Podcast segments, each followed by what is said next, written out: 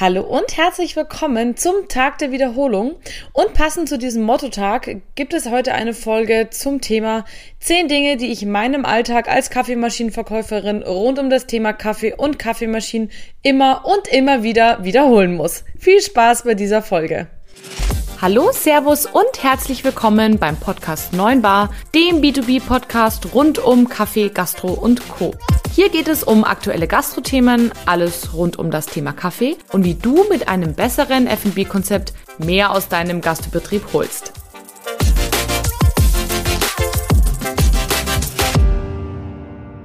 Hallo meine lieben Zuhörer, schön, dass ihr heute wieder einschaltet hier bei dieser Folge im neuen Bar Podcast.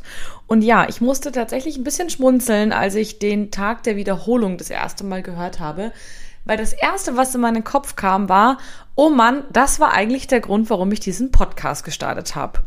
Und ich weiß gar nicht mehr, ob ich euch das eigentlich erzählt habe, denn abgesehen davon, dass ich immer schon Radiomoderatorin werden wollte früher, und mich, Fun Fact, nur nicht getraut habe wegen der ganzen Technik. Hm, äh, spannend, wenn man darüber nachdenkt, dass ich heute Technik verkaufe. Aber mal gut, äh, lassen wir das mal beiseite. Ähm, der zweite Grund, warum ich diesen Podcast machen wollte, war, weil ich das Gefühl habe, irgendwie wiederhole ich immer die gleichen Dinge. Und wenn das meine Kunden interessiert, dann interessiert das vermutlich auch, ja, andere Leute da draußen. Und das war der Grund für diesen Podcast. Deswegen kam mir dieser Tag der Wiederholung quasi wie, wie sagt man denn da? Wie gerufen, glaube ich, heißt es. Genau, wie gerufen. Und deswegen möchte ich heute mit dir äh, zehn Dinge teilen, die ich immer und immer wieder in meinem Alltag wiederhole, rund um das Thema Kaffeemaschinen und Kaffee. Und ich bin mir sicher, auch du kannst heute noch was mitnehmen, einen Mythos aufdecken oder auch vielleicht einfach nur ein bisschen lachen. Wer sich jetzt fragt, naja, wer ist denn die, die da gerade ins Mikro quatscht? Ich bin Kathi Rittinger, Kaffeemaschinenverkäuferin bei der Kaffeegruppe, einem Unternehmen für Gastro-Kaffeemaschinen in München. Und wenn ich nicht gerade ins Mikro quatsche, bin ich irgendwo in Oberbayern unterwegs und versuche meine Ware an den Mann zu bringen. Wenn du also Hilfe im Punkto Kaffeemaschinen brauchst, let me know. Egal ob ähm, für die Gastro, Hotellerie, Bäckereien oder auch im Premium-Bereich für zu Hause, ich helfe dir super gerne. So, aber jetzt möchte ich nicht länger äh, quatschen. Ich möchte direkt loslegen äh, mit dem ersten Thema. Und zwar wahrscheinlich kommt es euch schon aus den Ohren raus, wenn ihr diesem Podcast hier regelmäßig folgt.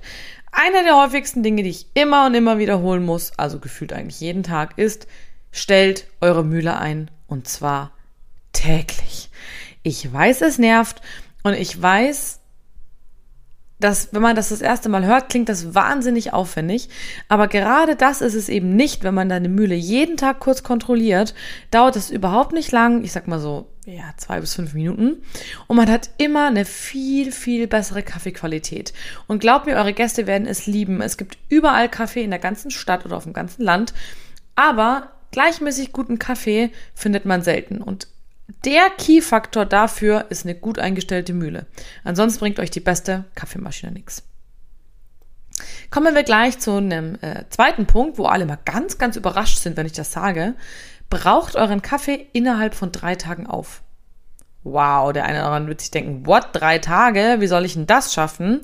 Ich brauche, der, der braucht bei mir mindestens sieben Tage oder länger. Ja, Kaffee fängt an zu altern und Aroma zu verlieren ab dem Moment, wenn die Kaffeetüte, die quasi ähm, geöffnet ist, wenn der Kaffee mit Sauerstoff in Kontakt kommt, ab dem Moment fängt der Kaffee an zu altern und Aroma zu verlieren. Und spätestens nach drei bis vier Tagen, das fällt mir das extrem auf, werden auch die Schwankungen beim Mühleneinstellen größer. Ich habe das Gefühl, das liegt einfach daran, dass Aroma verloren gegangen ist, der Kaffee sich schon stark verändert hat und deshalb einfach, ja, die Mühle stärker nachgestellt werden muss. Wenn ihr das also verhindern wollt, ganz klarer Tipp, arbeitet mit kleinen Packungen und braucht euren Kaffee schnell auf. Optimal sind 500 Gramm. Kommen wir zu einem dritten Punkt, ähm, auch ein ganz, ganz klassischer Mythos, nämlich ähm, der Battle Vollautomat gegen Siebträger. Und alle sagen, ja, aber so ein Siebträger ist ja immer viel, viel besser und da schmeckt der Kaffee ja viel besser. Und ich sage immer, ja, stimmt. Richtig. Siebträger sind besser als Vollautomaten. Aber nur, wenn dein Personal geschult ist. Und da hängt es zu 99 Prozent aus. Mein Lieblingsvergleich ist, Arbeiten an einer Siebträgermaschine ohne Barista-Kurs ist wie Fahren ohne Führerschein. Und ich finde, das ist wahnsinnig treffend, denn um richtig guten Kaffee zuzubereiten, muss man einige, viele Schritte nacheinander richtig machen, damit das Ergebnis am Ende richtig gut ist. Und ich meine, woher sollen es die Leute dann auch wissen? Es ist halt auch in anderen Ländern ein Ausbildungsberuf. Warum also meinen wir Deutschen, dass wir das alles ohne Trainings hinkriegen müssen? Denkt an die Fahrschule, denkt an eure ersten Fahrstunden und ihr wisst, wie großartig eure Leistung war. Warum also am Siebträger anders machen? Ein weiteres Thema, was ganz, ganz häufig gefragt wird oder eine weitere Frage ist, hey Kathi, äh, welche Milch soll ich eigentlich nehmen? Und auch da, ich fühle mich manchmal wie ein Papagei, aber ich hoffe, das ist okay für euch. Ähm, ich würde immer dreieinhalb Prozent Fettmilch äh, gegenüber 1,5 Fett bevorzugen. Außer ihr habt einen Vollautomaten, der keine 3,5-prozentige Milch packt, wegen den, sag ich mal, äh, höherem Fettgehalt, der irgendwelche Ventile zumacht. Da am besten einfach mal sicherheitshalber euren äh, Kaffeemaschinenhändler des Vertrauens fragen. Warum 3,5 Prozent und nicht 1,5? Ganz einfach, Fett ist ein Geschmacksträger. Mehr Fett ist gleich mehr Geschmack. Relativ simpel. Das hat allerdings nichts mit der Schaumqualität zu tun. Auch das, oder da wiederhole ich mich regelmäßig. 3,5 Prozent schäumt nicht besser als 1,5 Prozent, aber es schmeckt besser. Kommen wir zu einem Thema, das ich hauptsächlich bei äh, Bürokunden habe, aber auch im Siebträgerbereich, nämlich die Frage, hey Kathi, soll ich eine oder zwei Mühlen bestellen? Macht es denn eigentlich einen Unterschied? Und ja, es macht einen Riesenunterschied. Denn also sogar auf zwei Arten und Weisen. Erstens, bei zwei Mühlen kann ich zwei verschiedene Kaffees verwenden.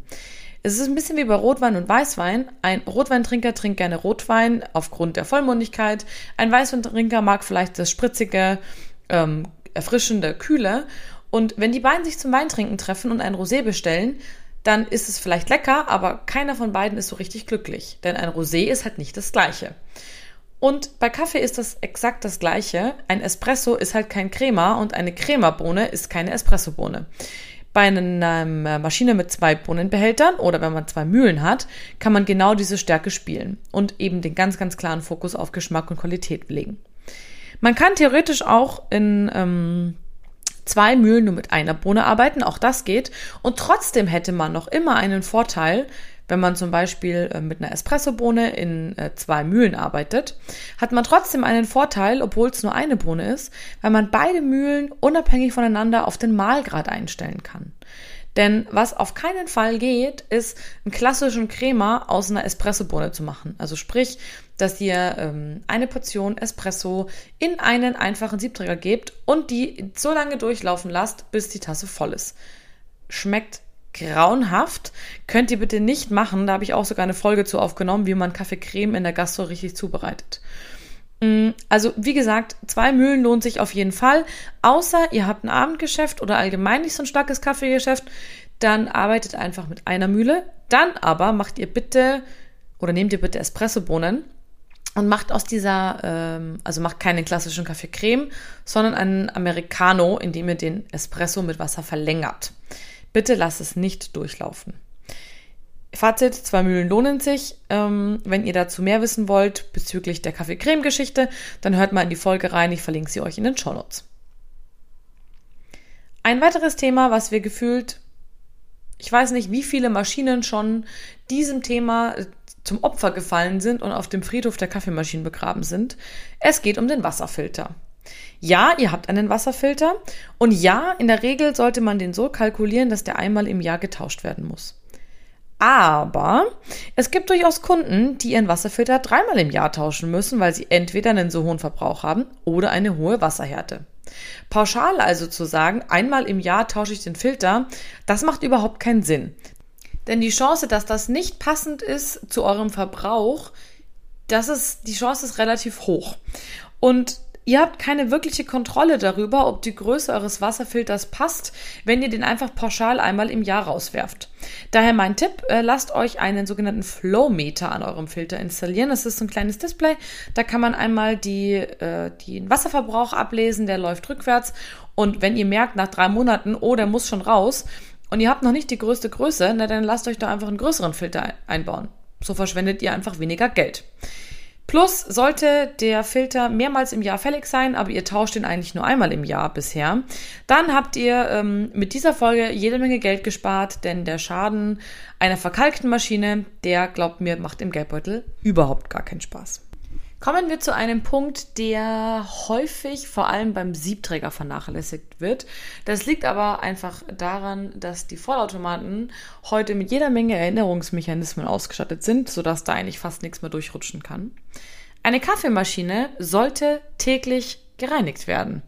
Und ja, auch wenn meine italienischen Kollegen behaupten, die Patina, die braucht man für den Geschmack, Bullshit sorry, dass ich das so ehrlich sagen muss, die Patina ist nichts anderes als alter Kaffeeranz, der sich da schön durch die Hitze in den Siebträger reinbrennt. Glaubt mir, das hat überhaupt nichts mit Geschmack zu tun. Also bitte reinigt eure Siebträgermaschine, den Vollautomaten sowieso, einmal am Tag mit Pulver. Glaubt mir, das macht einen riesen Unterschied für den Geschmack und vergesst mir dabei eure Siebträger nicht. Ja, die müssen vielleicht bei einem kleinen Tageskaffee nicht jeden Tag gereinigt werden, aber mindestens einmal in der Woche bei einer größeren Gastronomie empfehle ich auch hier Siebträger täglich reinigen. Kommen wir zu Punkt 7 auf meiner Liste. Viele kommen zu mir im Beratungsgespräch und sagen, ja, aber ich hätte gerne eine Lama Zocco oder ich hätte gerne eine La Chimali oder ich hätte gerne einen WMF Vollautomaten. Und ich sage immer so, ja, das ähm, kann ich grundsätzlich nachvollziehen, aber eigentlich interessiert mich das erstmal gar nicht. Und dann schauen die Leute mal ganz groß und fragen mich so, hä, wie meinst du das? Interessiert dich nicht, was ich will? Sage ich doch, aber die Marke ist nicht Entscheidungskriterium Nummer eins. Entscheidungskriterium Nummer eins ist für mich, dass die Maschine zu dem passt, was du und dein Personal in eurem Alltag braucht, damit ihr schneller, leichter, besseren Kaffee zubereiten könnt. Also löst euch beim Beratungsgespräch ein Stück weit von der Marke, ein Stück weit vom Design und überlegt euch erstmal, was brauche ich eigentlich wirklich, damit ich meinen Alltag erfolgreich gestalten kann, mein Personal schone und meine Gäste mit richtig leckerem Kaffee glücklich machen kann. Was brauche ich dafür für eine Maschine? Welche Bestandteile muss die erfüllen? Und dann geht's um die Marke. In der letzten Instanz. Ein Klassiker, der sich spannenderweise immer noch hartnäckig hält, wobei ich persönlich finde, dass da die Coffeeshop-Szene schon einen ganz guten Job macht ähm, beim, sag ich mal, Aufrollen dieses Mythos, ist Robusta und Arabica im Vergleich. Robusta ist nicht schlechter als Arabica. Ich weiß, dieser Mythos hält sich hartnäckig und da macht die Werbung auch einiges dafür. Wenn man da so eine wunderschöne Tibo-Werbung sieht und da steht dann, oh, 100% Arabica, ein Traum, naja, also 100% Arabica ist nichts anderes als 100% Apfelsaft oder 100% Birnensaft. Beides ist, äh, ich glaube, Steinobst nennt man das. Beides wächst an einem Baum, aber das eine ist ja nicht besser als das andere. Das eine schmeckt dem einen vielleicht besser als das andere, aber per se gibt es genauso super hochwertigen Robusta wie schlechten Arabica. Ich möchte jetzt hier ungern ins Detail gehen. Es gibt ein paar Gründe, warum Arabica immer noch als höherwertig angesehen wird, aber glaubt mir, im Endeffekt ist es eine reine Geschmackssache und eine Frage der Zubereitungsform. Welche Produkte möchte ich denn zubereiten? Für das eine ist Arabica besser geeignet, für das andere Robusta oder vielleicht einfach ein Blend, also ein Mix aus beidem. Last but not least ein Thema, das ich in der letzten Zeit wirklich, wirklich häufig habe. Nämlich, es kommen Gastronomen zu mir und sagen, ja, wissen Sie, Frau Rittinger, ich brauche da jetzt so ein Halbautomat. Sag ich, ein was? Ja, so ein Halbautomat, wissen schon, so ein, so ein Siebträger, der aussieht wie ein Siebträger, aber der keiner ist, also so ein Halbautomat. Und dann muss ich immer so ein bisschen schmunzeln, weil ich dann frage, na ja, um was geht's Ihnen denn? Und dann kommt meistens die Antwort, na ja, wissen Sie, wir wollen Siebträgerqualität, aber wir haben halt kein Personal und die Leute, ähm, die reinkommen, die Gäste sollen halt sehen, dass wir eine tolle Maschine haben, einen tollen Siebträger. Und so leid es mir tut, ich muss euch zum Ende dieser Folge enttäuschen. Denn diese Maschinen sind für mich leider so ein kleines bisschen Mogelpackung. Hintergrund ist, so ein Siebträger hat ja den großen Vorteil, dass ich eigentlich alles individuell machen kann. Ich kann die Mühle individuell einstellen, ich kann individuell tempen, je nachdem, wie mein Kaffee gerade rauskommt. Ich kann ähm, individuell die Wassermengen programmieren, starten, stoppen, wenn ein Kunde das Ganze mal kürzer will. Ich kann die Milch cremiger oder fester aufschäumen, ich kann sie heißer oder kälter machen. Und all diese Facetten die gibt's halt nun mal nicht ohne gutes Personal. Und ja, ich verstehe den Ansatz zu sagen, ja, dann nimmt man halt einen Halbautomaten, aber der Schein trügt. Ein Halbautomat hat nicht diese Flexibilität, die ihr bei einem Siebträger habt. Und ein Halbautomat hat auch nicht die Qualität, wie ihr bei einem Siebträger habt. Natürlich immer unter der Voraussetzung, dass ihr geschultes Personal habt. Denn ein Halbautomat ist nichts anderes als ein Vollautomat, der in einem Siebträgerkleid daherkommt. Und ich kann dir nur sagen oder euch nur sagen, jede der Funktionen in so einem Halbautomat, wenn die kaputt geht, dann seid ihr aufgeschmissen. Denn wenn der Temper, der automatische Temper in der Maschine mal hängen bleibt, dann war's das für den Tag. Wenn der automatische Milchschäumer nicht mehr funktioniert, ihr aber alle nicht Milchschäumen könnt, dann viel Spaß mit der Cappuccino-Qualität. Und die Mühleneinstellung ist am Ende des Tages das Wichtigste an einer Siebträgermaschine für mich. Und was hilft euch das Ganze, wenn euer Halbautomat die Mühlen oben eingebaut hat und ihr könnt überhaupt gar keine Mühleneinstellungen selber vornehmen. Ihr könnt gar nicht feiner oder gröber stellen und ihr könnt auch nicht rauswiegen, um zu schauen, wie viel Menge eigentlich rausfliegt.